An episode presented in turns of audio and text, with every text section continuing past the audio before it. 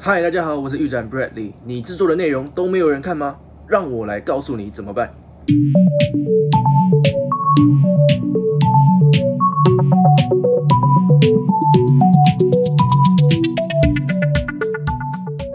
制作内容都没有人看，这样子的问题常常发生在社群网络的新手身上。一开始，因为他们的订阅者或者粉丝数很少，或者是因为新手内容还不是很完善的时候，会觉得好像自己的内容都没有人来看，怎么会这样子呢？哦，其实我也还算是一个新手啦，并不是说我有多厉害，有多少粉丝，但是我可以分享我的网络行销老师 Ryan 常常和我们分享的一句话，那就是啊，你拍一百集了没？就是这样，每次我们去问他为什么我们的内容都没有人看的时候，或者效果没有我们想象中那么好的时候，他就会丢一个这样子的问题回来：啊，你拍一百集了没？这不只是在说影片拍摄而已，如果你有在剖图文，那也一样，意思就是，那你剖一百次贴文了没？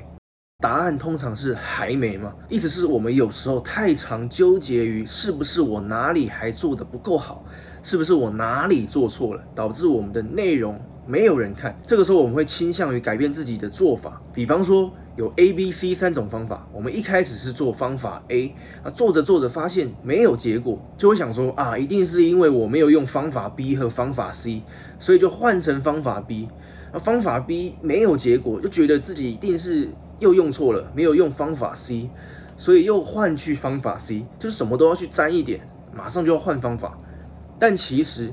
社群网络不只是内容重要而已，你持之以恒、稳定一致的内容产出也是非常重要的。就是说，总产出量也是一个关键，这样子你的内容还有内容之间才可以互相的堆叠，有加成的效果。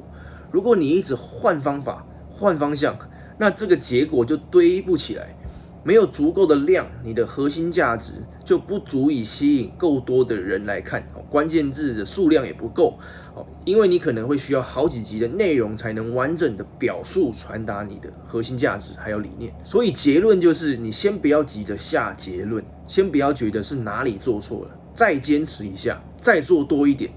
一百集是一个很不错的目标依据。等你真的做到了一百集，你再回头来观察，是不是真的哪里做不好？那个时候再想办法提升自己的内容。